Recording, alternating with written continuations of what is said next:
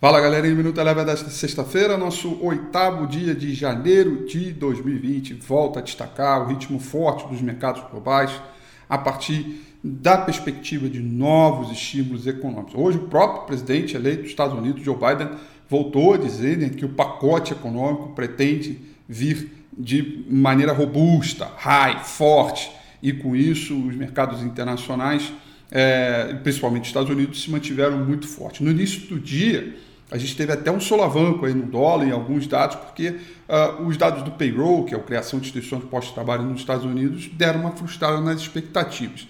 E aí, com isso, o dólar chegou a subir muito forte, depois caiu e acabou mexendo é, nos mercados globais. Ao final do dia, prevaleceu o bom humor e todo o ritmo que vem se estabelecendo ao longo desta semana. O S&P 500 subiu 0,55% e a alta dessa semana, dessa sexta-feira, melhor dizendo, ficou expressiva, ficou para o índice de mercado emergente, que subiu 2,65%. Bom humor também no mercado de energia, petróleo, em função desse pacote de estímulo, após a fala do presidente Biden, ritmo forte também aconteceu, o petróleo subiu 3,35%. Por aqui, dólar em leve alta de 0,16%, num outro pregão que sacudiu bastante.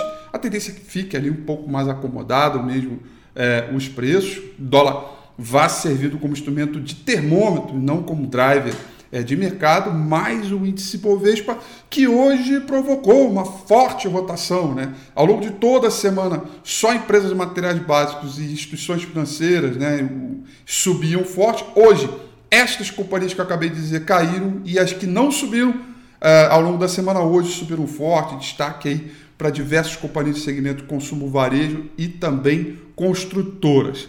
Apesar dessas altas todas, Destaque positivo mesmo das ações do índice Bovespa ficaram para as ações de Notre Dame Intermédica e Rapvida, que subiram mais de 17%. Notre Dame, então, líder, subiu 26,59%. Tudo isso porque saiu notícias no mercado e depois confirmado pela Rapvida que as duas empresas estudam aí uma superfusão, portanto as ações explodiram. Já no terreno negativo, as ações do índice, nas ações do índice Bovespa, quem caiu hoje, quem mais caiu hoje foi a, a Gerdau Metalúrgica com queda de 1,68%, fazendo aí com que o índice Bovespa, portanto, piscasse 125 mil pontos, é, com alta de 2,20%.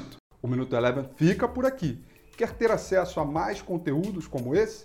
Inscreva-se em nosso site www.elevenfinancial.com e também siga a gente nas redes sociais. Eu sou Rafael Figueiredo e eu te espero no próximo Minuto Eleve.